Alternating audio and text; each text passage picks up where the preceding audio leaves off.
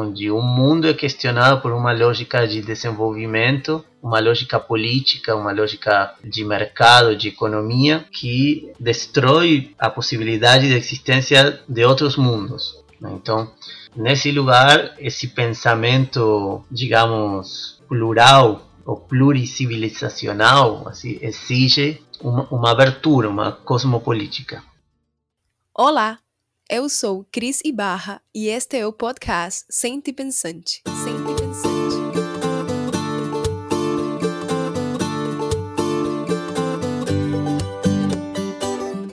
Este é o terceiro episódio desta primeira temporada. Conversaremos sobre cosmopolítica animal e vegetal, capitalismo e bem viver com o antropólogo argentino Salvador Chavelson.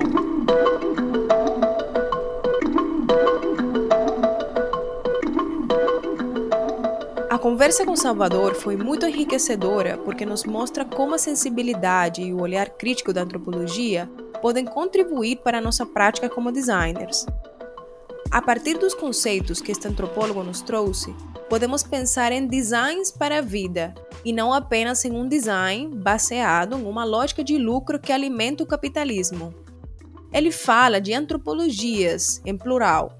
Aqui no podcast, temos falado sobre designs, em plural também, como uma maneira de ampliar o conceito de design, nos abrindo a outras possibilidades.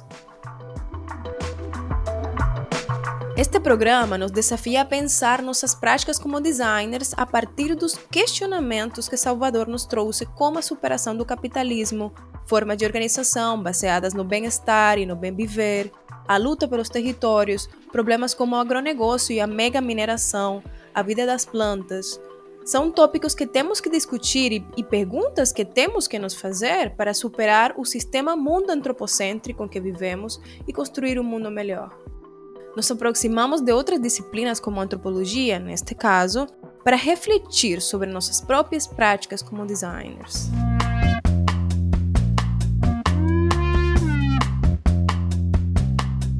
Salvador Chavelson é doutor em Antropologia Social pelo Museu Nacional da Universidade Federal do Rio de Janeiro. Atualmente, atua como professor e pesquisador na Universidade Federal de São Paulo, Unifesp, e na Universidade de São Paulo, USP. A pesquisa de Salvador se baseia em temas como política latino-americana, capitalismo contemporâneo, autonomia indígena, teoria antropológica e cosmopolítica, Salvador possui uma produção acadêmica extensa que inclui livros como Assembleia Constituinte da Bolívia, Etnografia de um Estado Plurinacional e Plurinacionalidade e Vivir Bien, Buen Vivir, dos conceptos leídos desde Equador e Bolívia pós-constituyentes.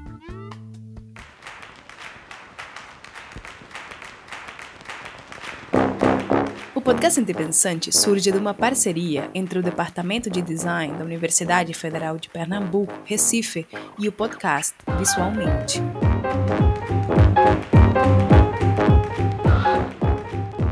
No final deste episódio, Taíli Ramos compartilhará com a gente os comentários de nossos ouvintes nas redes sociais. Teremos este espaço em todos os episódios desta temporada para interagir com vocês, nosso público. Quero agradecer pelo carinho que temos recebido de amigos e pessoas que estão acompanhando cada episódio. Todo esse apoio superou nossas expectativas. Obrigada em nome de toda a equipe do Sentipensante. Siga o podcast Sentipensante nas redes sociais. Comente, compartilhe o programa com seus amigos e não deixe de escutar os episódios disponíveis em todos os tocadores de podcast. Para a produção desta primeira temporada, o Sentipensante foi contemplado no edital Criação, Fruição e Difusão LAB-PE da Secretaria de Cultura do Estado de Pernambuco. Então, fiquem com o programa.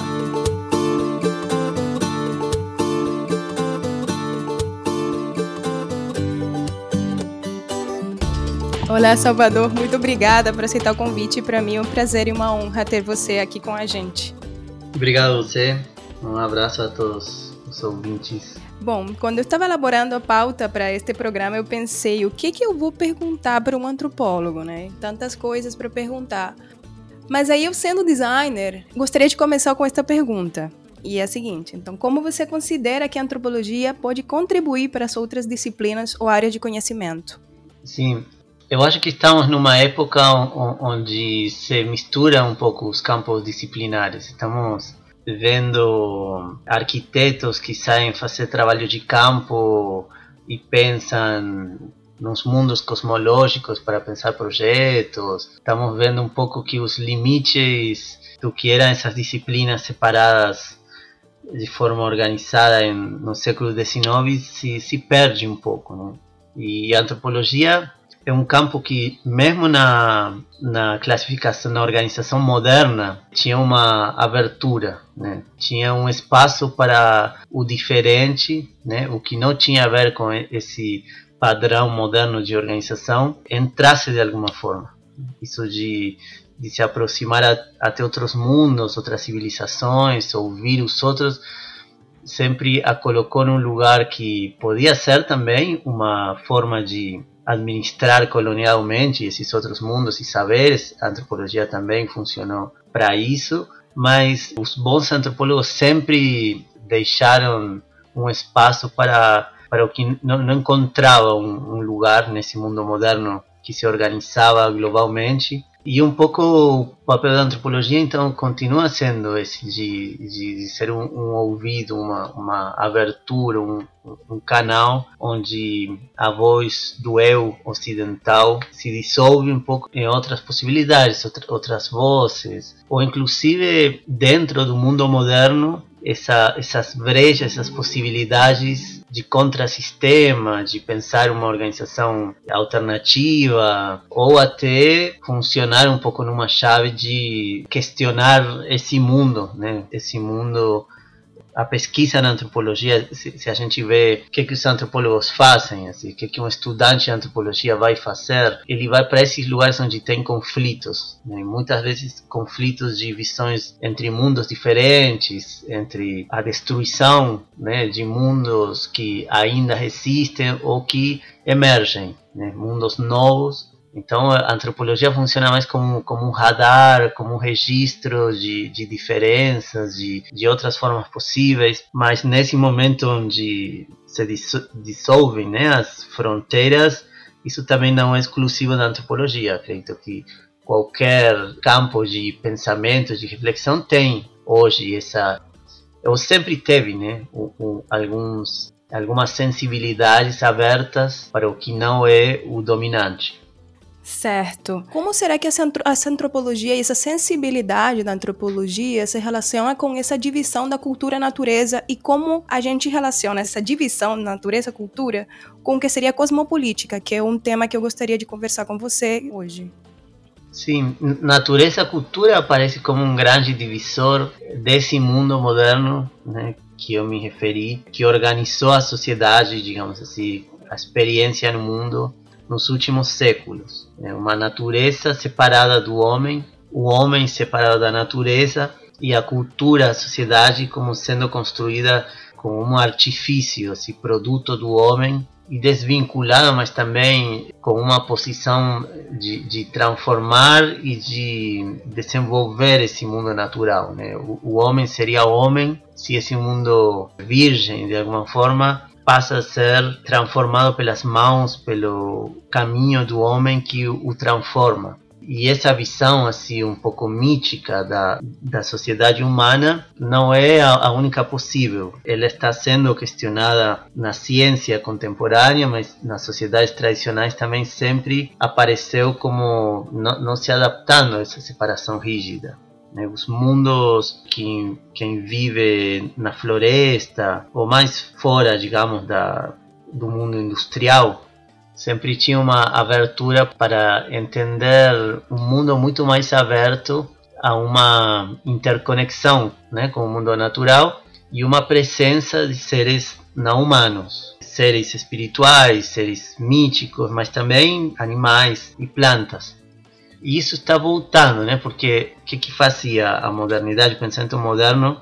Isso era considerado um pensamento primitivo, partições, um pensamento que não tinha, que hierarquicamente era inferior e que iria ser superado naturalmente né, por um pensamento racional que não confundisse essas esferas que a modernidade apresentava como separadas, mas a própria experiência moderna levou para questionar isso, né? Eh, Bruno Latour é um autor que apresenta essa discussão muito bem, mostrando a, camada de ozônio é, é o que? É uma coisa criada pelo homem, é uma coisa da natureza, né? E tem a discussão do, do antropoceno como era geológica, que também ela interfere nos ciclos do planeta, mas a partir da ação do homem. Então, na sociedade, o, o que é feito pelo homem e o que é natural é muito difícil hoje de, de separar. E a, quando falamos em cosmopolítica, por exemplo, no, no pensamento indígena, mas não só, né?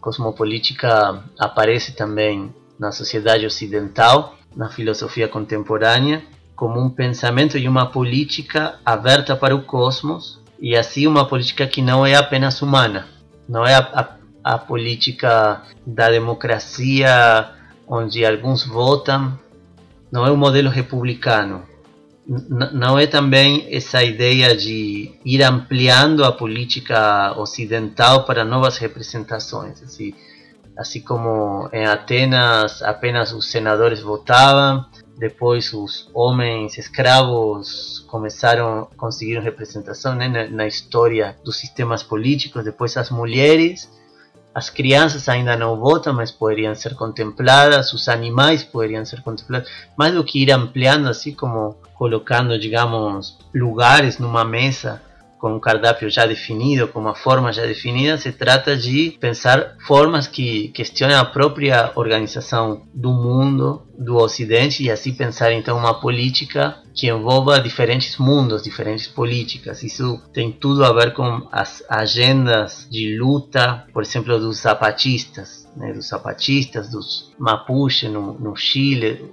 uma luta anticolonial uma luta contra o Estado, mas também uma luta de civilizações, né? de, de pensar o mundo, como dizem os zapatistas, onde caibam muitos mundos. Então, isso que um pouco é também o, o caminho que algumas antropologias têm feito, né? de se abrir para vários mundos, de questionar a ideia de organização do mundo moderna como a única, é um pouco que está em pauta nesses movimentos, nessas resistências, nessas lutas que aparecem, por exemplo, em conflitos de grande mineração na América toda né, onde o mundo é questionado por uma lógica de desenvolvimento, uma lógica política, uma lógica de mercado, de economia, que destrói a possibilidade de existência de outros mundos. Né? Então, nesse lugar, esse pensamento, digamos, plural ou pluricivilizacional assim, exige uma, uma abertura, uma cosmopolítica?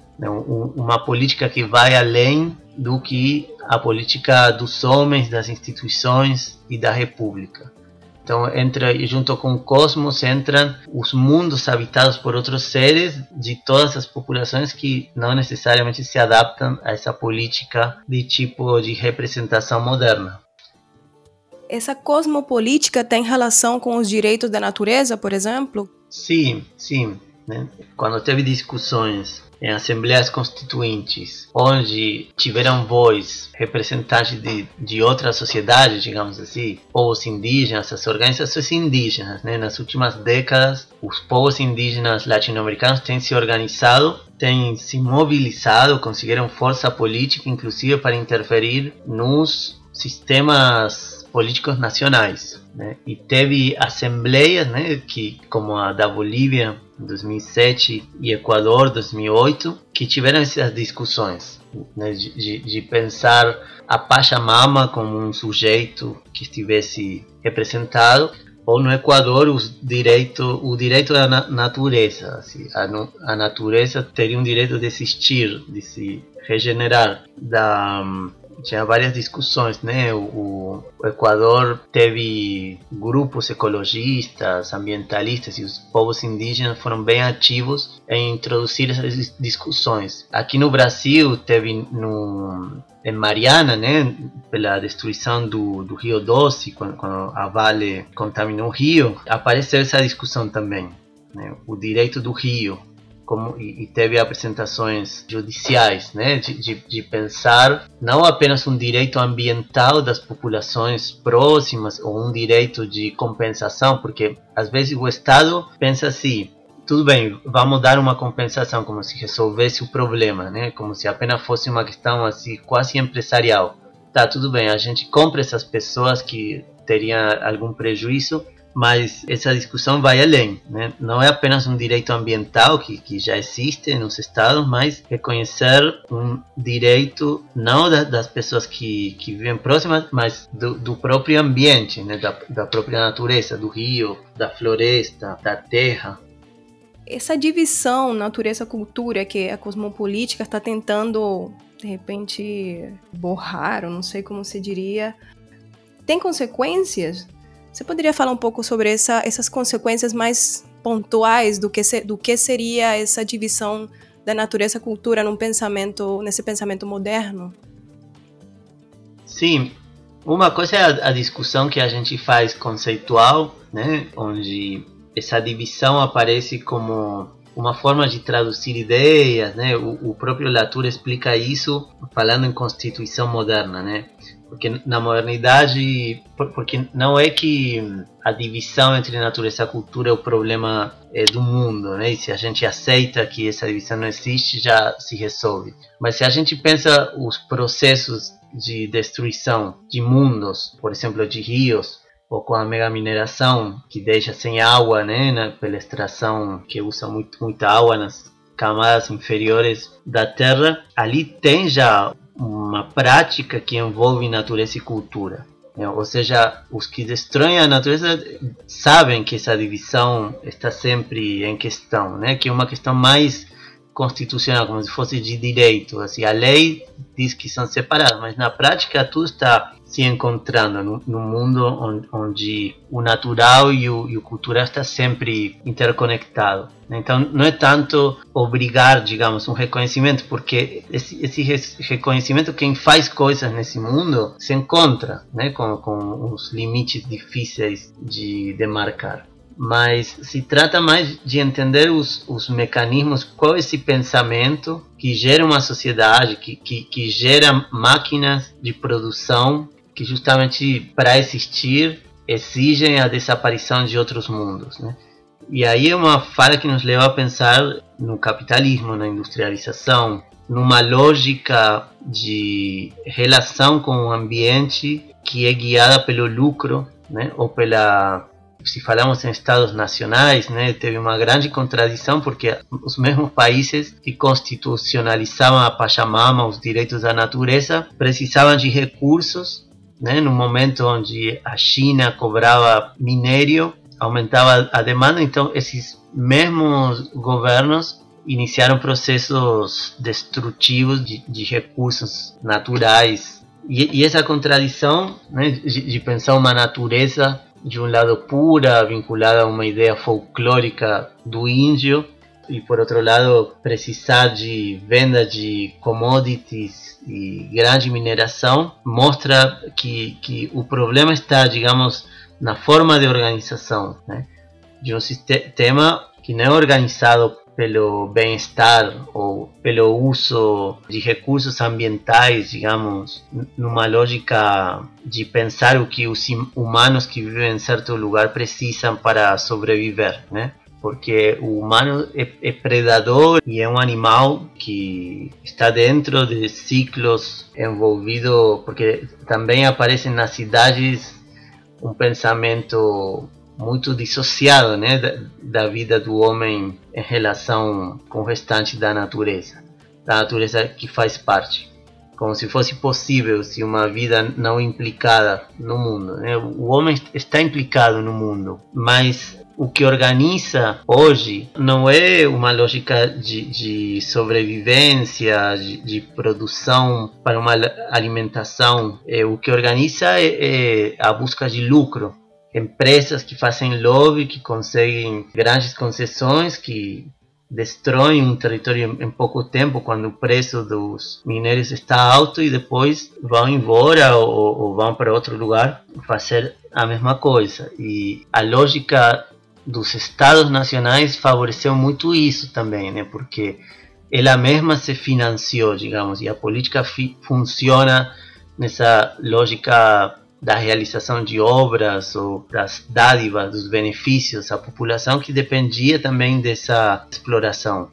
Então, mais do que pensar em se dividimos natureza e cultura ou não, temos que pensar como esse mundo moderno gerou instituições e formas de organização da, da alimentação e da vida que levam a isso que vivemos hoje, né? que inclusive em tempos de pandemia né, fica bem claro que essas decisões de organização do, do fornecimento de alimento, de organização da sociedade, têm consequências diretas sobre so, sobre a vida, sobre o ambiente e, e sobre o planeta, né? Claro, essa, essa divisão, essa forma de entender esse sistema mundo, você viu mais evidenciado agora com a pandemia, né? Mas você estava falando que esse mundo que a gente vê, vive não é criado numa lógica de bem-estar ou de sobrevivência, né? Esse conceito de, de, de bem-estar e sobrevivência não diria sobrevivência, mas de bem-estar, estaria relacionado com o conceito de bem viver? Sim, sim. No, nos processos latino-americanos que, que estávamos comentando, que, que discutiram a possibilidade de, ao mesmo tempo, superar uma lógica neoliberal, uma lógica colonial, aparecia um modelo que vinha da inspiração das comunidades indígenas, uma outra forma de vida onde o foco é o bem viver. Mas o conceito também é muito amplo, né? Uma coisa é falar de uma comunidade nos Andes que tinha uma forma de existência histórica que hoje também está transformada pelas relações de mercado e outra é criar um conceito que, sirva para entender a economia nacional, né? Então é um debate que tem que ser feito com, com cuidado. Um é um debate de, de economias étnicas, da possibilidade de pensar a partir da reciprocidade, da cooperação, ou de formas que vinculam a produção né, agrícola, por exemplo, dentro de ciclos conectados com a, com a vida e não como, como um empreendimento apenas econômico, mas, mas isso, um, um, uma comunidade pequena que se organiza a partir de trabalho coletivo né, a partir das necessidades e, e esses momentos de trabalho coletivo são momentos também de festa, de encontro. Né. Uma coisa é isso que, que a antropologia registrou, conheceu, conhece. Outra é o conceito né, que, que ganha uma força política nos processos constituintes, entra, é constitucionalizado, mas que também passa a ser usado de uma forma genérica pelos estados nacionais, né? Como se inclusive chegou a ser usado como a ideia de se o desenvolvimento da mega mineração é de empresas nacionais, aí é bem viver porque o dinheiro vai para, digamos, os pobres em bônus sociais. E se for para uma empresa estrangeira, não, mas aí não questiona a lógica, não questiona a lógica nem, nem o problema que gerou muitos conflitos e processos de resistência, né, de populações, não, não apenas, não só populações indígenas, né, por exemplo, no Peru, em Cajamarca, na Argentina também, lutas contra o, o fracking, lutas para defender a água, né, é, é um, na Argentina está, está tendo muito disso, em todo lugar, né? e não só mega mineração, mas também os problemas do agronegócio, né, da soja, da transformação dos sistemas de, de produção e, em geral, a, a, exploração do capitalismo do território, seja também por madeira, hidrelétricas, né? Tem, temos o caso de Belo Monte, que transformou assim não só a vida de etnias, mas toda uma grande região, né, que tem que viver do, da ajuda do Estado porque as formas de vida tradicionais ficaram inviáveis. E isso para uma obra monstruosa de produção de energia que nem faz tanto sentido, nem era imprescindível, nem faz que a conta de energia seja mais barata, nem chega para todos, assim, que é para um uso industrial enfim, agora tem, tem muitos problemas, nem vai poder ser usada em toda a sua capacidade, mas isso matou ou modificou ou vai em vias de, de matar assim, toda a vida de um rio, das populações conectadas, etc. Sim, essa, todas essas consequências das hidrelétricas e todas essas grandes obras da megamineração são um tema que a gente tem que conversar mais, porque às vezes isso não se fala nas universidades, ou pelo menos nos cursos de design, os cursos que estão tá muito relacionados, ou engenharia, de repente, que estão tá muito relacionados com, com isso diretamente, né? É, eu, por isso eu acredito que a antropologia deveria entrar mais nessas, nesses ambientes de... E antropologia e outras áreas, né? Esses ambientes mais técnicos. Mas continuando com todo esse assunto, Salvador, por que, que você se interessou pelo tema de cosmopolítica de mundos vegetais e animais? Você lecionou uma, uma disciplina na USP né, no ano passado e, e você tem um grande interesse por isso. Eu queria saber de onde surge esse seu interesse e se tem relação com sua tese e com seu livro. Sim, assim, meu caminho tem a ver com o que eu essas sensibilidades, diria, políticas vinculadas a lutas cosmopolíticas né, nos Andes, mas que, como a gente vinha falando, são continentais, né, são mundiais, na verdade. Se lutas em alguns lugares aparece como luta por sementes, em outras é, resistência, defesa do território. Tem lutas urbanas, né, que, que tem a ver com essa discussão. Aqui onde eu estou, em São Paulo, a luta pela defesa dos rios, meus rios subterrâneos, tentar recuperar esses rios que, que saiam para a luz.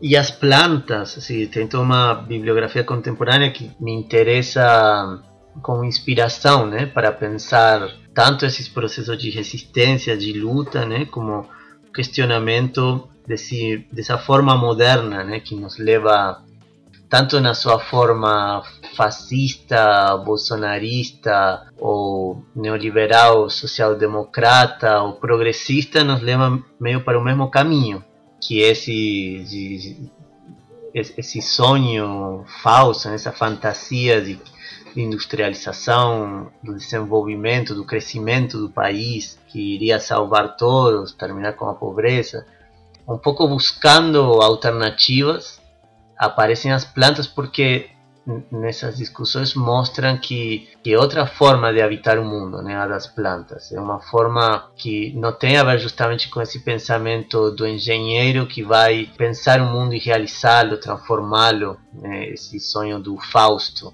Mas um habitar onde, se a gente pensa numa planta, ela vai crescendo de uma forma muito sensorial a partir do que tem ao redor, assim onde tem luz, onde tem nutrientes, assim, tem um pensamento muito mais situado. É como chamado a pensar um texto que, que a gente leu nessa, nessa disciplina so, sobre plantas, associava essa forma das plantas às assembleias do, do movimento do Occupy. Né? Numa assembleia, numa construção de baixo, aparece muito mais esse, esse pensamento que também inclui sem, sem destruir, então tem isso, por um lado. É, uma discussão que tem a ver com pensar alternativas, né? Antes de você passar para a segunda parte da pergunta, eu queria te perguntar que autores você recomenda para ler em relação a esse tema. Você falou do Occupy, qual seria o autor e, e que outros Marder autores? Chama, é, Marder chama o autor que escreveu isso. E Emmanuel Cochia, ou Cochia, é um autor que está sendo bastante lido no Brasil mas uma autora que, que tem a ver com essas discussões é Isabel Stangers também. É uma autora interessante para pensar. Qual era a segunda parte da pergunta? Primeiro, porque o seu interesse em relação a esse tema e se isso tem a ver com sua tese, com seu livro. Sim, meu livro, eu tenho dois, um sobre a constituinte da, da Bolívia e outro sobre o, a discussão de plurinacionalidade e bem viver na Bolívia e no Equador. E de fato, sim, né, a política indígena, que é um pouco o, o coração de, dessa pesquisa que eu fiz, de, desses trabalhos, também, digamos, é um outro caminho para pensar essa disputa com o mundo moderno, mas que é uma luta anticapitalista também, que, que aparece em muitas frentes, né? muitos lugares, como eu falava, assim, na cidade, não é uma volta também ao passado, uma sociedade comunitária, porque às vezes é isso, temos que sair da cidade, criar uma comunidade e resolveu, mas não resolveu. É interessante pensar soluções né, que envolvam inclusive proletariado, os trabalhadores precários, os trabalhadores excluídos, as maiorias das cidades. Né? Como conectamos essa discussão, às vezes muito conceitual, às vezes conectada com lutas concretas, pontuais, no continente inteiro, com o grande problema das vidas nas cidades onde você é praticamente obrigado a fazer parte desses, dessa organização da sociedade. Como encontrar alternativas ao capitalismo como um sistema. E tem, tem um autor que você conhece bem, o próprio nome do podcast mostra, né, o Arthur Escobar, inclusive que leva isso para o design, né? Acho, acho que ele é importante para encontrar o design com a antropologia e com essas lutas. Assim, ele, ele trabalhou nos Estados Unidos umas décadas, né, na Universidade de Duke, mas entendo que agora ele voltou a morar na Colômbia, em Colômbia, em Cali. Eu, eu encontrei ele lá, inclusive, conversando com ele e ele tem um trabalho né, sobre design ontológico e pensar esses outros mundos voltado para um design que é um design do, eh, da sociedade, digamos, um design político, cosmopolítico.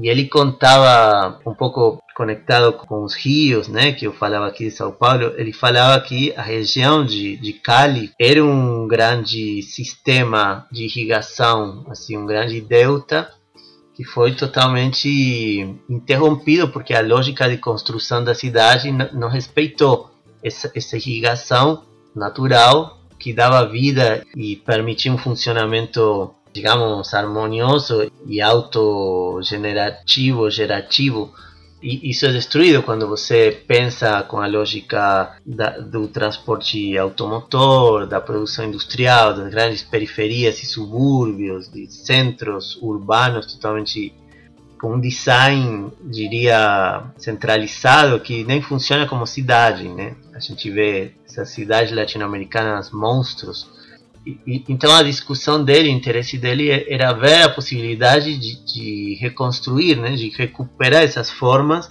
que, digamos, por séculos a gente foi contra. E ali então é um design pensado para um design do mundo, das cidades, do urbanismo, mas está conectado com as formas de vida que, que que isso que foi sepultado de alguma forma com cimento, com produção de cidades de, de pensar em função do que o capitalismo precisava, né? levar todo camponês para as periferias para que esteja perto de onde ele seria explorado. Então, em lugar dessa lógica do capitalismo, pensar o mundo a partir justamente das formas de vida possíveis a partir de projetos vitais, inclusive, porque não precisamos recuperar as formas também do século XIX ou, ou do século XV, as formas indígenas. Às vezes os próprios índios nem querem que ninguém fique pensando para eles outras lógicas para recuperar nada. Então também deixar fluir e aparecer projetos que, que pode ser do próprio êxodo de quem estamos nas cidades, mas podemos sair, podemos encontrar um mundo novo fora das cidades. E aí integra então um pouco essa discussão de tanto das lutas pelo território, os direitos da natureza, as formas, as lutas indígenas, as lutas da cidade e esse interesse por outros mundos, né, que eu comentei dos zapatistas, esse mundo com muitos mundos e que um pouco o interesse de várias antropologias que estão atrás de, de pensar esses mundos, mas pensado como um problema de todos, né? voltado para encontrar alternativas ao capitalismo. Aqui duas perguntas que de repente não tem a ver uma uma com a outra, mas você fala sempre que, ou algumas vezes que eu já ouvi falando você, você fala em antropologias, em plural. E gostaria de saber por que isso. E também se você acha que a gente pode realmente superar o capitalismo. É uma pergunta difícil, mas. Sim, não sei qual é mais difícil. não, a antropologia, sim. É, cada antropólogo faz a sua antropologia e o, a grande o movimento dentro da antropologia foi descobrir que não só o antropólogo faz antropologia, antropólogo que estudou em Oxford, antropólogo formado que tem um método, que leu Hegel, que leu Malinowski, mas todo, todos temos as nossas antropologias, inclusive isso, a superação dessa discussão de um pouco cultura, natureza, essa ideia de que o outro tem uma cultura, temos um mundo de encontros, inclusive de mal entendidos, males entendidos, porque encontramos muitas antropologias, muita forma de ver o mundo, de estar no mundo. E ali tem várias antropologias, mas também dentro da antropologia universitária acadêmica tem também algumas mais voltadas para que, que é aqui me, me trouxe, digamos, a minha ideia da antropologia tem a ver com as coisas que eu li tem essas leituras pensadas em outros mundos e, e, tem outras que não, não sei, tem antropologias do mercado para o mercado, né? E, e eu acredito que sim, que é possível superar o capitalismo e, e que temos que lutar para isso. E que o capitalismo ele é a forma de organização do mundo, mas ele, ele, ele tem muitos defeitos, né? Inclusive porque destrói o mundo que ele quer gerir e governar. Então o capitalismo é meio autofágico, ele, ele sozinho se, se vai destruindo. É verdade, ele também vai se recriando, encontrando sempre novas formas né, de construir valor, de exploração, mas a resistência, a luta contra ele, que vai nascendo de cada forma de exploração, de extração de valor, que o capitalismo desenvolve, formas de resistência e de lutar contra isso também aparecem. Então, eu não acho que a luta contra o capitalismo tenha que ser abandonada, não tem mais jeito, ou que já acabou para todo mundo. Acho que, inclusive, nas, se a gente pensando como as plantas, né? se a gente pensa a partir de, de ambientes, de atmosferas, né? de sistemas de vida, né, onde não tem apenas indivíduos, mas isso, uma vida gerada numa atmosfera onde todos respiramos o mesmo ar e, e, a, e a matéria de todos um pouco se, se, se, se mistura, é bem possível que se, se os trabalhadores se, se juntam, se organizam e lutam, melhorem a sua situação. Né? Isso é bem concreto, continua funcionando assim. Isso. Capitalismo tem, tem muitos pontos débeis, né? então acredito que sim, que é possível. Bom, já estamos chegando ao final da nossa, da nossa conversa e eu queria terminar com uma pergunta que, fez, que minha aluna fez. Vi que em 2020 você escreveu um artigo sobre a luta dos entregadores de aplicativo contra os algoritmos autoritários. Você poderia nos contar mais sobre essa pauta tão importante no ano passado, já que o serviço de entrega cresceram muito na quarentena? Sim, sim. Pensando né, nessa vida nas cidades e inclusive essas formas que o capitalismo vai desenvolvendo, né, o, o algoritmo aparece como uma forma limpa de, de exploração, né, porque supostamente o trabalhador nem é contratado, ele escolhe trabalhar. Então ele poderia escolher trabalhar menos, supostamente, mas o, o algoritmo é, é, muito perverso, porque ele determina parâmetros, né? Que se alguém, se um desempregado, alguém que se desloca né, com, com o investimento do próprio bolso, porque os entregadores, por exemplo, os trabalhadores de aplicativo ou, ou os motoristas da Uber, são eles que, que têm que organizar o próprio trabalho, se ocupar da manutenção do, do veículo, do próprio veículo. São empresas que não têm nenhum gasto, assim, são, são de fato apenas um, um aplicativo. Então são, são formas muito perversas porque determinam, por exemplo, pelo valor muito baixo né, das tarefas que eles para as quais elas conectam com, com os entregadores, exigem jornadas de trabalho de, de muitas horas. Então, o avanço tecnológico né, que teria que levar para trabalhar menos, para que a sociedade trabalhe menos, se ela fosse organizada pelo, pelo bem-estar, pelo bem-viver, trabalharíamos menos. Mas na prática são utilizadas por essas empresas para que quem está desesperado, no desespero de que precisa um trabalho, tenha que ficar a, disponi disponibilidade do, do, do, aplicativo ganhando muito pouco. Muito pouco. Então é um desafio né, para quem está na cidade, para quem pensa hoje o capitalismo, como essas empresas que gastam mares imensos em publicidade, se apresentando como empresas limpas, ecológicas, cidadãs, colaborativas, apareçam como o que elas são, né? Grandes sistemas de exploração do trabalho alheio, criando, impondo lógicas, na verdade, que, que são impostas para todos, né? Assim, a lógica de tudo está o tempo todo avaliado, sendo avaliado e tem pontos, né? Então a gente entra numa concorrência de todos com todos e é como se o, a metáfora do mercado capitalismo se tornasse a vida, né? Também tem isso, o tempo de vida e o tempo de trabalho cada vez mais misturado.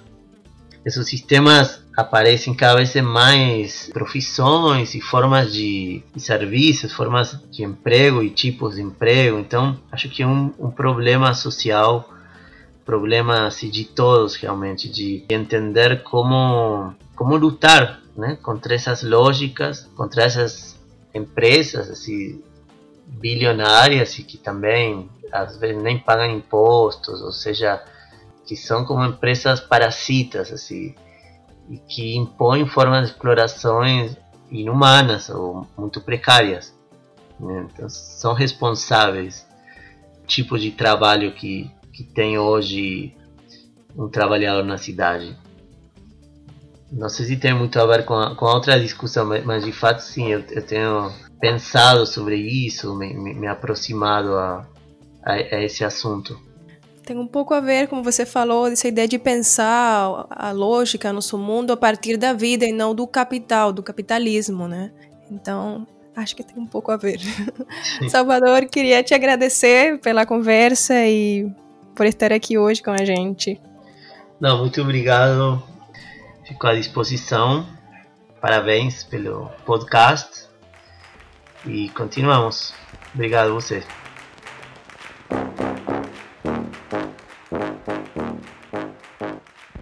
Olá, aqui quem fala é Taile Ramos, mas todos me chamam de Tai. Eu faço parte da equipe do Sente Pensante e hoje vou responder alguns comentários que recebemos dos nossos ouvintes sobre o programa passado. Lembrando que se você ainda não nos acompanha nas redes sociais, nossos perfis estão na descrição. Para nós é uma honra interagir com vocês que nos ouvem e saber que estão embarcando nesse mundo do Sente Pensar. Diana Carmona, chefe cultural do Banco da República em Monteria, Colômbia, comentou: Genial, estupenda iniciativa. Obrigada pelo comentário inspirador, Diana. Para nós é um prazer ter você como ouvinte do programa. A designer Gabriela Irigoyen nos enviou uma mensagem. Parabéns pelo podcast, estou seguindo ele no Spotify e ouvindo os episódios enquanto trabalho. É tão bom ouvir sobre como é importante valorizar o conhecimento adquirido na nossa prática cotidiana, no conhecimento do corpo e do sentir. É algo que também acredito e tem sido meu trabalho desde 2004, quando comecei a me dedicar a fazer livros. Um grande abraço e muito sucesso. Estou acompanhando com alegria. Agradecemos o seu comentário, Gabriela. Que mensagem tão linda e inspiradora. Ficamos felizes em acompanhar você no seu trabalho e compartilhar conhecimentos com você. Se sinta abraçada por nós também. A pesquisadora Adriana Dormas mandou a seguinte mensagem: Muito obrigada pelo envio deste podcast. Amei. Parabéns pela iniciativa. Quero ouvir todos os episódios. Grande beijo. Obrigada pela força, Adriana. Vamos ouvir e sentir pensar juntas. A designer e pesquisadora Fernanda Martins também comentou nas nossas redes. Ela disse: Ouvi, sensacional, bem estruturado, relevante. Parabéns. Obrigada pelo apoio, Fernanda. Para nós é uma honra ter você como ouvinte. É uma alegria ler feedbacks positivos e especiais como esse. Um abraço. Christian Cambruzzi também comentou: Gostei muito desse episódio, das discussões e reflexões, sobretudo dessa segunda frase. Nossa conversa com Johanny Rappaport e Vitor Negrete foi muito enriquecedora, e seu comentário também, Christian. Obrigada. Termino essa sessão de comentários lendo a frase reflexiva citada por Christian e dita por Joanne Rappaport no segundo episódio dessa temporada que diz: Pesquisar não é coletar informações, é imaginar possibilidades.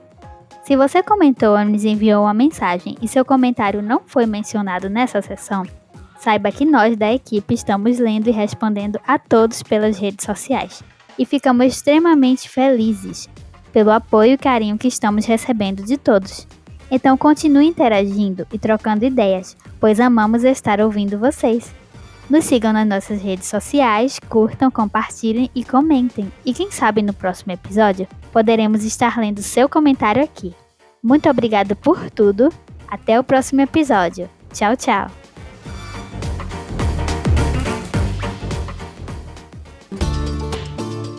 Neste episódio, falamos sobre capitalismo, industrialização, cosmopolítica, bem viver, designs para o pluriverso, entre outras coisas. Eu, Cris Barra, fui sua anfitriã. Este podcast está sendo desenvolvido como projeto de extensão do Departamento de Design da Universidade Federal de Pernambuco, Brasil. As estudantes participantes são Ana Letícia Ramos, Débora Andrade, Clara Oliveira, Nicole Ferraz e Taíli Ramos.